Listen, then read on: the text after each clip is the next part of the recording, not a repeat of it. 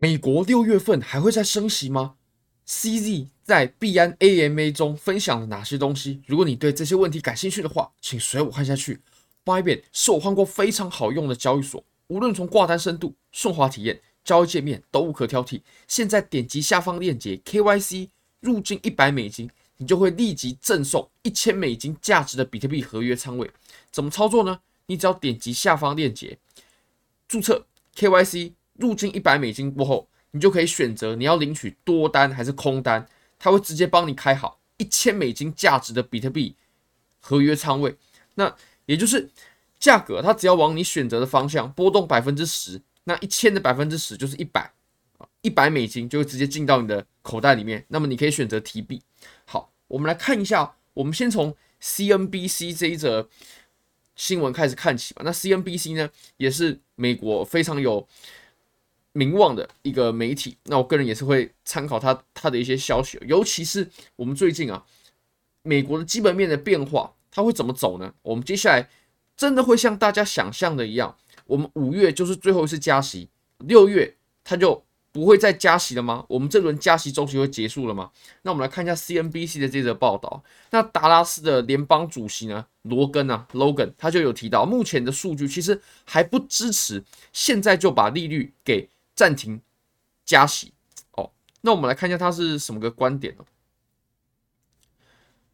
？OK，那首先呢，他他有提到当前的一些经济数据啊，比如说像美联储他们的预期呢，是希望通膨是可以维持在两趴。不过我们现在是在两趴吗？很明显就不是。我们现在的 CPI 数据啊，它是来到四点九，我们上次是四点九，那其实跟美联储它货币政策。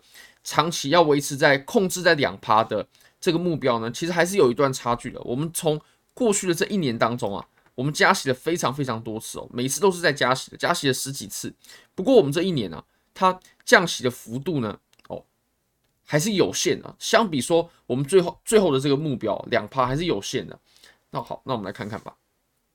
那虽然说呢，目前的货币政策啊是有把降低通膨啊。还有冷却劳工市场是有一些进展的，但是罗根他有提到啊，目前呢，我们还要有更进一步的动作才可以去维持这个通膨，而且啊，罗根他也是美国在决定会议的呃委员会的成员呢，所以他也是有一定最后的决定权的，当然他们是投票做决定的。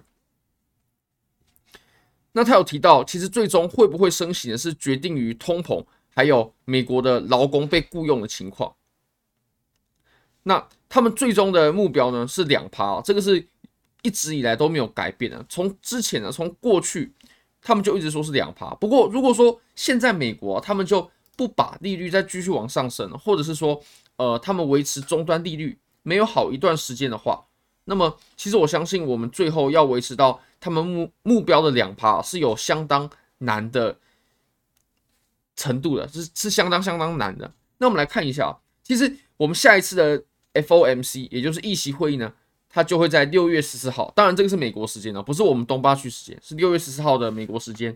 那目前呢，绝大多数的的人呢，都认为我们会不加息，不加息，然后维持我们之前五点二五的利率。那么目前呢、啊，你可以看到，认为加息一码的人呢、是有比上次要增加许多，是来到四十四趴。那我们在大概两三周前呢，它还是三十几趴、二十几趴而已哦，有明显升高。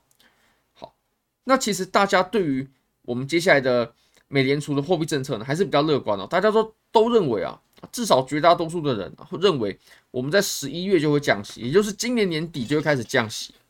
但其实。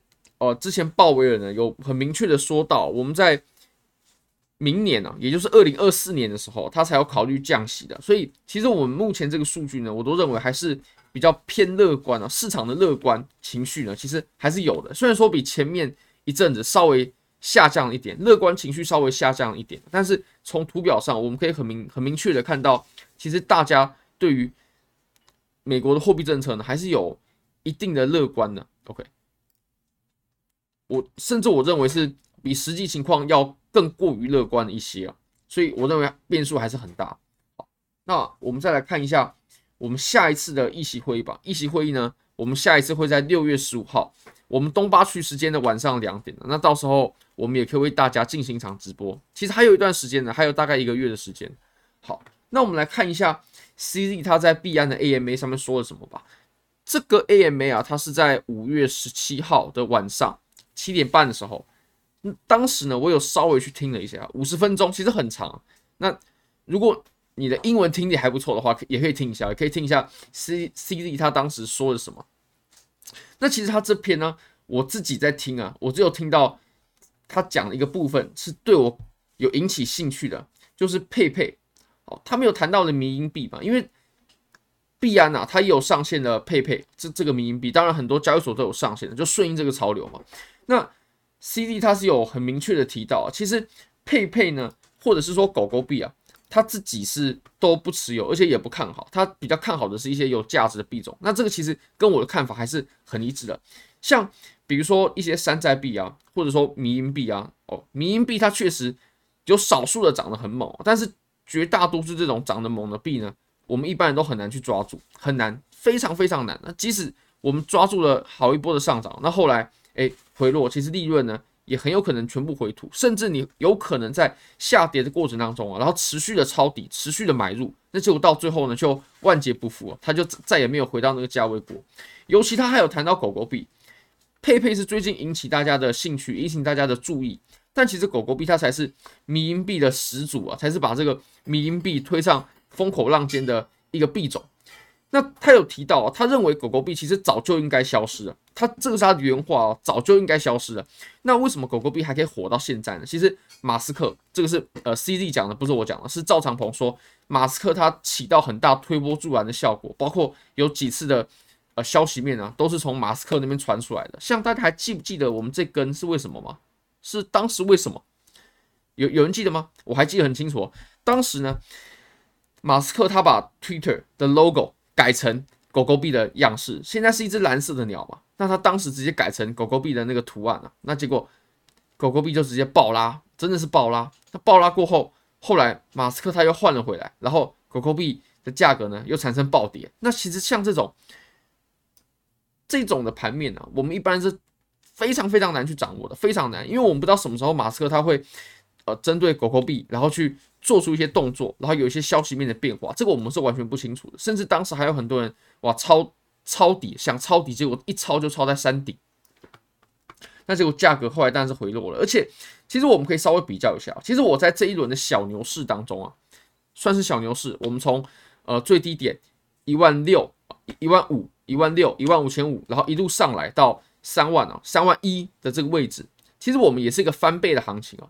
对吧？翻倍的行情刚刚好是翻倍，那我们可以稍微比比较一下啊，这些迷因币或者说山寨币，它的涨幅有没有赢过比特币的涨幅呢？因为我们买迷因币或者说买一些山寨币，不外乎就是希望我们可以赢过比特币的涨幅嘛。因为比特币它确实是比较保守的，但是我们可以观察一下啊，我们实际测量一下，如果我们从一样的价位开始起算的话，我们从一样的价位开开始起算了，呃，我们是从。二零二二年的十一月嘛，OK，二零二二年的十一月，然后开始往上拉升。其实它整个拉升的幅度啊也不大，甚至它只是一个箱体的震荡而已。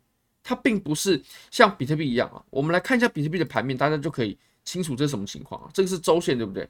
那这个也是狗狗币的周线哦。狗狗币的周线，哎，我们从年底到现在，它就是一个就是一个震荡，它就是一个震荡，七八十趴的震荡幅度。那比特币呢？它走的可是一个稳稳的多头，你只要从下面有买入，你基本上拿到现在一定是赚的，一百趴的涨幅就是个翻倍行情。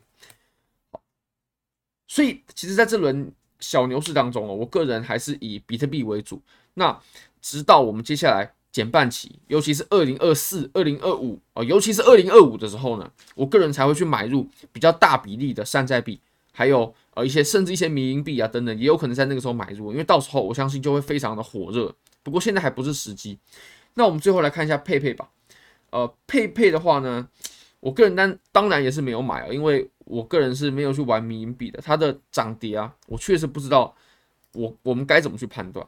不过你可以发现哦，现在诶，它出现了一个非常漂亮的头肩形态啊，这个头肩形态，你可以看哦，我们左肩非常的完美，左肩非常的完美，那这个头部呢也很完美，然后这个右肩呢，哇，现在就正在这个颈线的位置啊。如果说我们从颈线这个地方，然后下跌的话，从这个位置有一根爆量下跌的话，哇，那我认为佩佩接下来会有一个很深的跌幅，这个大家必须得注意一下。如果你是不管你是玩现货还是你是做合约啊等等的，这个真的必须得注意一下。如果说下破的话，肯定灾情会非常惨重的。